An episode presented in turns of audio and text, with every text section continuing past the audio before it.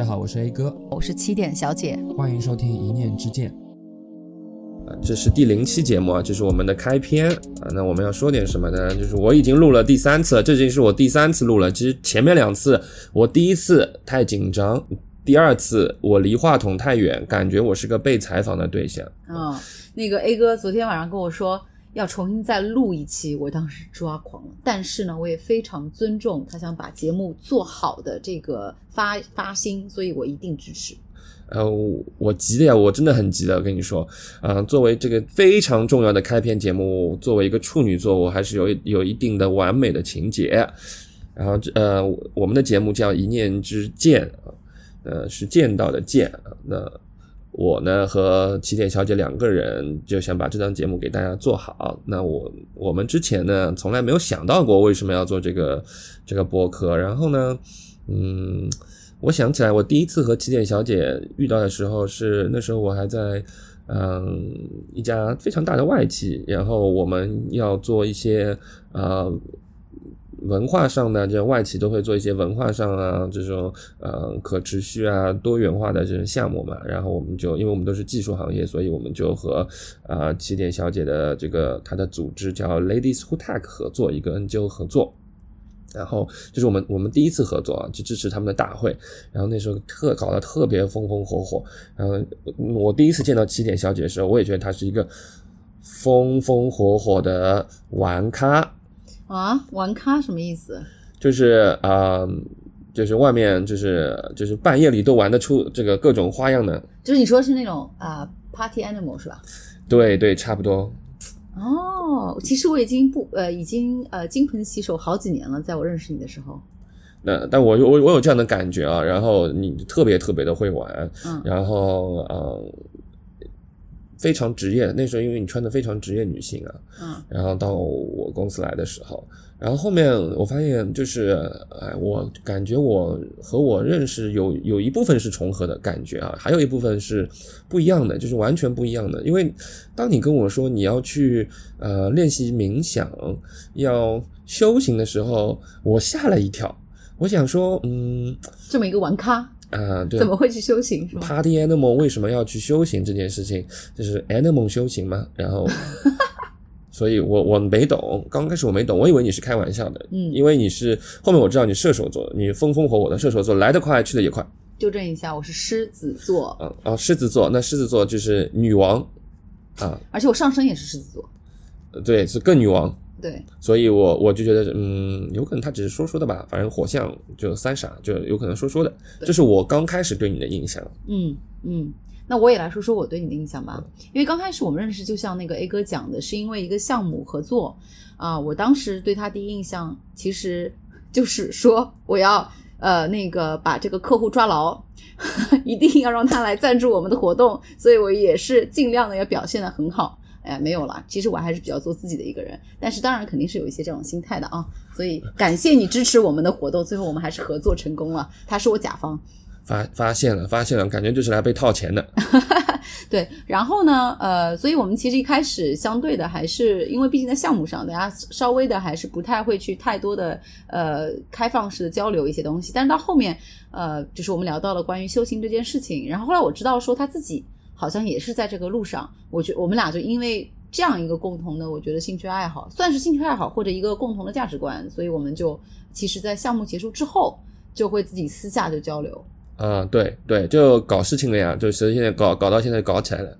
对，所以我们其实也认识快三年了。对对，认识三年了，就是我从来也没有想过会跟你啊坐下来一起开一个节目，或者是啊要对公去表达自己的一些想法和意思，好像我从来也没有这个意愿的。虽然我平时你也知道，我平时是啊一个兼职的。教练，呃，团操教练，每每每个礼拜还要面对这个百来号人，对吧？就是啊，已经很自信了，应该说。可是，在话筒前，就是我还是有一点不自信，因为我会觉得说，有可能我的意思没有表达完全，就不够完美，就是又回到我的完美的情节上面去了。嗯，标呃标准的这个处女座，我就还好，我就是好处，就是我觉得所有的人的这个性格，他都有就是两面嘛。其实没有好和不好，我就是属于那种先做了再思考的人，所以所以如果有些人就现在也因为一些阅历的沉淀，可能我会去比较好的呃平衡，那要不然就是属于无脑行动，先做然后再想，有的时候有的时候就是走的太快了，也不是好事儿。我我还怕，就是像我这种的，我是南方人，呃，上海人。那我们这种不标准的普通话，然后万一开出了洋泾浜的普通话，或者是洋泾浜的上海话出来，就尴尬了，是吧？这个 偶像包袱就直接破了。你的。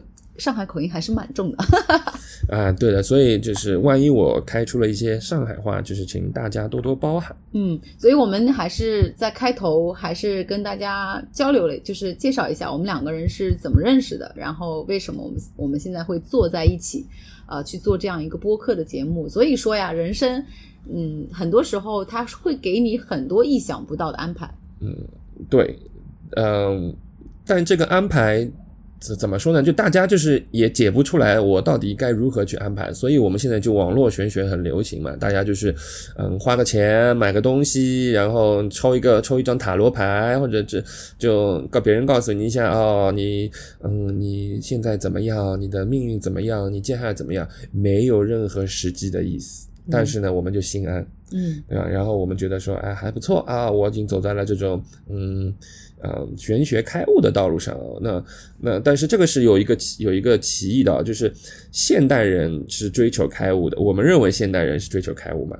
你认为就现代人追求开悟吗？呃，我觉得现在身边的越来越多，我身边的朋友，他们我看到的第一个呃变化，就是大家会去比较追求精神上的提升，所以我觉得这是一个。追求开悟或者修行或者随呃这种定义，不管你用什么来定义啊，这已经是个开始了。大家开始去追求说我人生的意义是什么？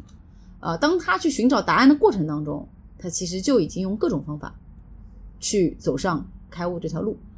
嗯，就可能是疫情让把大家关在家里，我也只能思考这些问题，或者打打 switch 一类的也没啥事儿，对吧？就嗯，但是我有发现就是。现代人的开悟和古代人的开悟，从表面上看上去是一样的。你说来听听，古代人和现代人他们是怎么怎么去定义，怎怎么个相似法？就是古代的人，他比方说他修佛也好，修道也好，或者西方人这个信信上帝也好，对吧？就是或者其他的宗教也好，或者是呃修行的方法也好，就是他们会认为，比方说一切皆虚妄。就开不开悟的人呢，他会比较追求这个物质物质上的东西，看得见摸得到的东西。对对对，然后开悟者呢，就是他也不会呃对这个世界去做解释，然后他也不会被这个世界上的东西给迷住，呃活活在这个世界是就是我们说我们实际的世界里，就开悟古代开悟的人，他只会活在自己的心里，嗯，然后他也不会说我不知道你的世界。就他已经把什么东西都看透了，就是你可以理解为就是，但是呢，他是那种非常内心非常平静的看透。古代这样的人很多吗？古代的这样的人很多，因为古代你知道也没有我们现在生活这么忙，交通也不发达，他每天就。坐在那边，对吧？就一一亩三分田，还能干嘛？就对，也就是说，也我也听说过一种说法，说我们现代人十八个月的信息量，可能是他们一辈子的信息量。对，就呃，在古代就是佛家一句话“慎读十年书”结束了，但我们现在不是，我们每天都是信息大爆炸。但你不是说现代人的开悟和古代人的是一样的？对，那那现代人开悟呢，就是物极必反了。那怎么样叫叫物极必反呢？就是德勤他做过一份报告，就是年轻人当代年轻人对于职业啊、个人啊和世界的发展已经越来越不安和悲观。就年轻人就是认知在这个改变，就物价飞涨啊，工资不涨，对吧？现在就是物价涨，工资不涨，真的是消费的能力就跟不上每一个人的欲望的速度。最后算了，我跑不动了，我不跑了，我躺平。就现在很流行的躺平。嗯，我观察到的就是现在的这个年轻人比较多的容易产生精神的疾病，就是呃就是相对会比较情绪病吧，嗯，会比较容易不开心。我我觉得也是刚才你讲到的这些现实问题可能带来的一些后遗症。对啊，当代年轻人也有快乐的，就比如说麻辣烫啊、奶茶、外卖、磕 CP、买基金、撸猫撸狗。你是哪几个？我有我有狗，我有我有一只柴犬妹妹，嗯，哦把我家破坏殆尽的柴犬妹妹，我撸狗，它是我的狗，必须给我撸。啊，然后呢，嗯，磕 CP 买基金，哎，这些事情都会做。嗯，就是我们说的比较接地气的一种生生活方式，那我很快乐，就是有有小快乐，就简单直接粗暴嘛，就就台湾人会说的小确幸。就是简单比较简单直接的接近民生的一些幸福感。对，嗯，但是在日本的年轻人其实已经早我们早我们好多年去体验过这样的生活了。就是日本人真的就是躺平的，也是躺平的一代。就是在日本的有个电视剧叫《逃避可耻但有用》，嗯，还有呃准点下班，就是、意思就是日本的年轻人已经开始躺平了。嗯所以日本的社会叫日本的年轻人是开悟的世代，哦，那是主主要有什么特征呢？就没啥欲望，就恋对恋爱也不感兴趣。你像日本的生育率也很低，嗯不爱旅游，不乐意出门，然后喜欢在家待着，但他绝对不是宅男宅女，就没啥花费。然后对那些不喜欢的人呢和不对付的人呢，也不做任何交流，但是我觉得这个跟现在中国的九五零零后都一样啊，很像啊。就就很像。就所以我说嘛，就古代的这个开悟和现代的开悟就很像，就是大家都是躺平的，就是就是内心非常的平静。那嗯所造成就是说，古代是嗯非常自主的这种躺平，躺平我，们是被迫躺平吗我们？是被我感觉是被迫躺平的，然后不得不去思考人生，到底我躺平之后，我人生意义在哪里，是吗？对，差不多就是这样的意思啊。但是并不是说我们丧，就是我们真的很累，就是我们想休息一下，躺一下又怎么样？嗯就是就是不要上纲上线。我我也很讨厌上纲上线，嗯就是下面的年轻人也很讨厌上纲上线。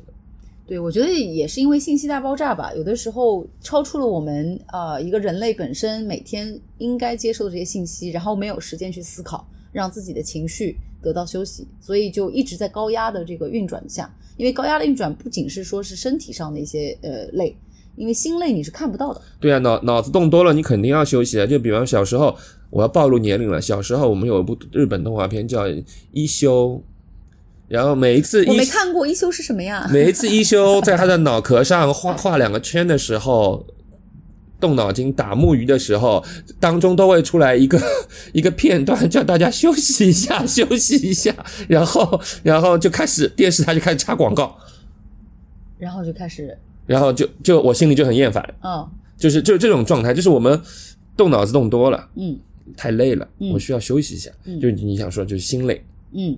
就休息一下，嗯，其实我觉得还有一种，虽然躺平现在给很多年轻人会有一些有有一些人会就这个词汇去给他们一些从道道德制高点去给他们压力，说啊你们这样不上进啊什么。其实我觉得从另外一个方面去解释，就是我觉得他们对于自己本身的一个目前的状态更诚实。我累了，我休息一下，我想吃就吃，我想喝就喝，有什么问题呢？你为什么要用道德来绑架我呢？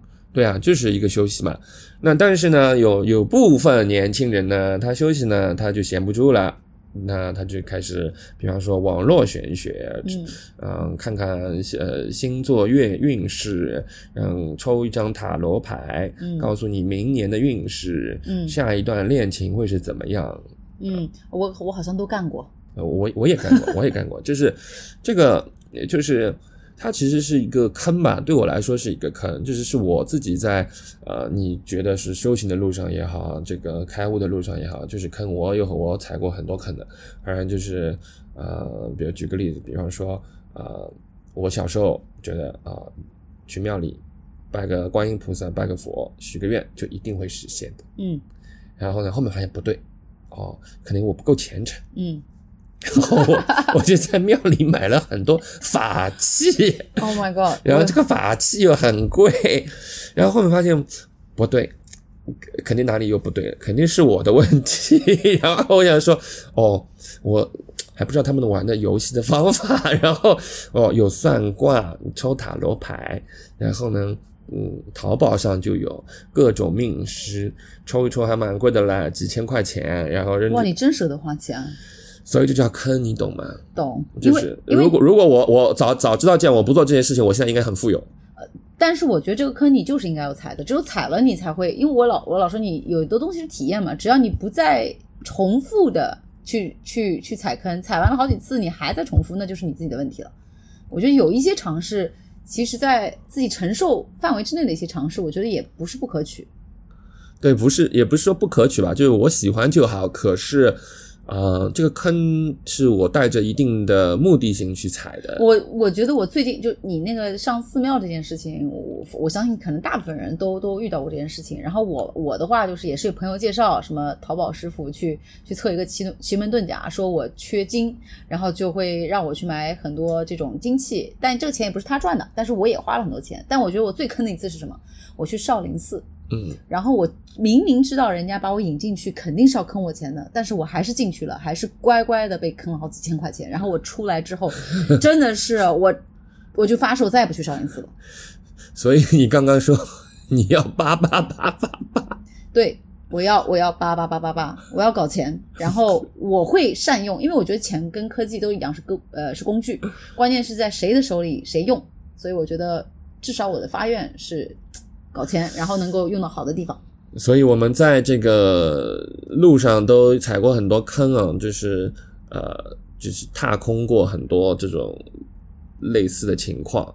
所以我我觉得，就是我们开这个播客有一部分是在这个原因，就是我们踩过太多的坑，我们不希望大家去踩坑。嗯，这是我们希望啊。但是如果你们还是要。继续踩坑的话，其实以呃也也好也也不不阻止你，反正就是只要体验很好体验，对对，然后大彻大悟，没错，小彻小悟，没错，不彻不悟。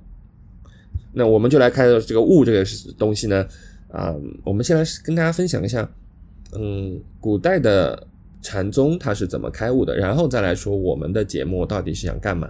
嗯，因为我们很熟悉这个禅中国的禅宗嘛，那虽然都已经到日本去了。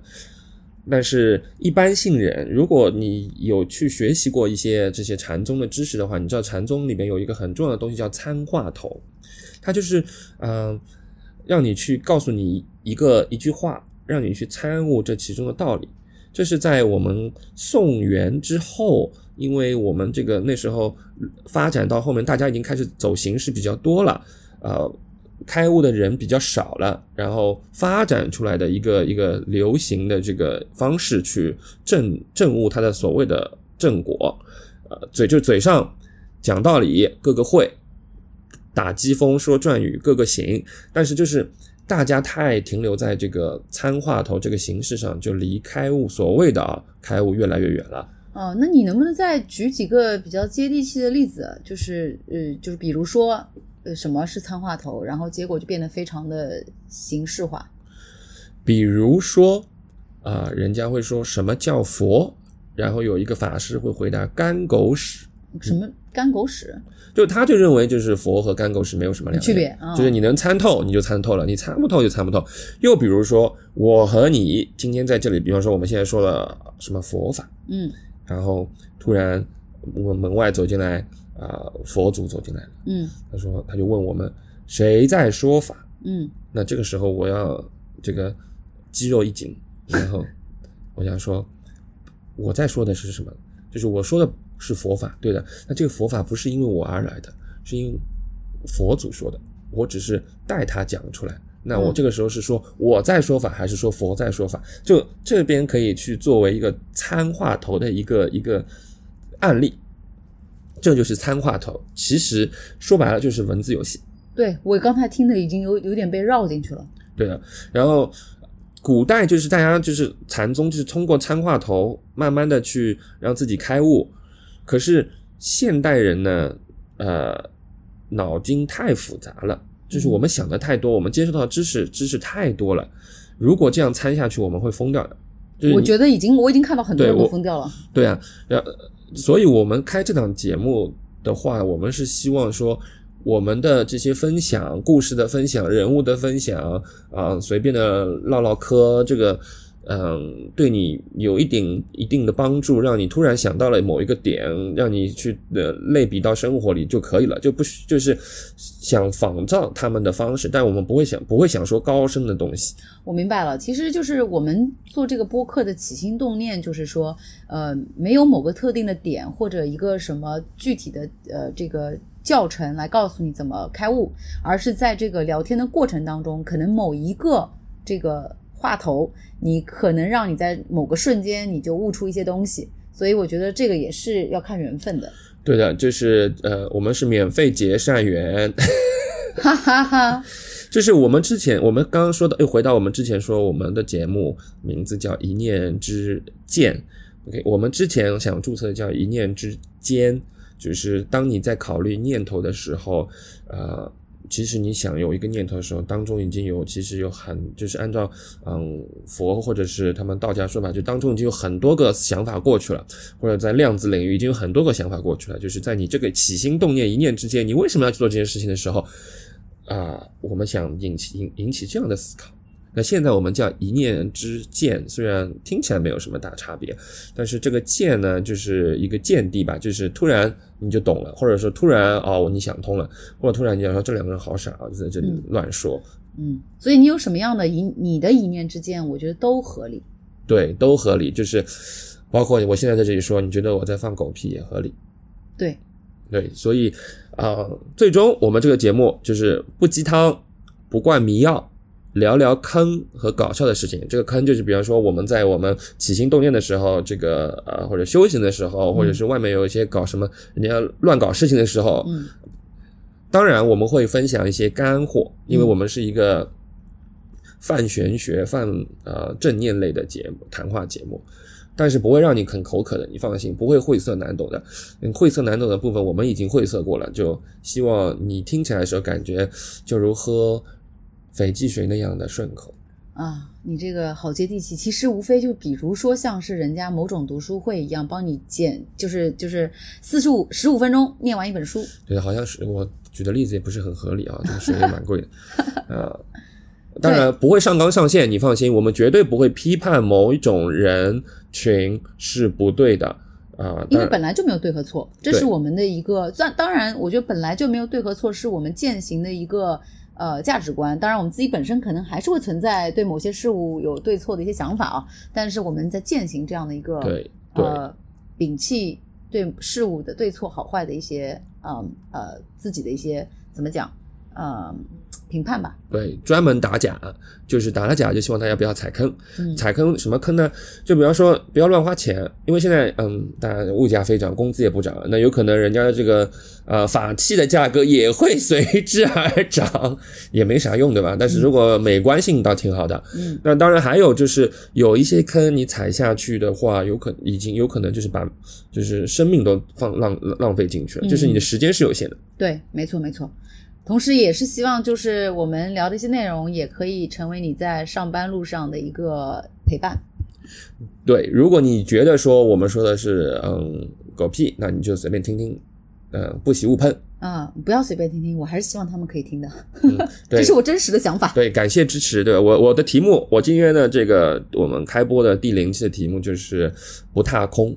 呃，踏空这个 A 股上踏空，我相信有很多人跟我有同样的 感觉，就是老是去站站站山头帮别人抬轿子，踏空涨一一波涨的。对我们希望我们所做的事情，呃，是不踏空的。嗯，对的，好，这就是我们的看片。嗯，所以也希望呃之后我们可以长期的陪伴大家，跟大家交朋友。我们下期见。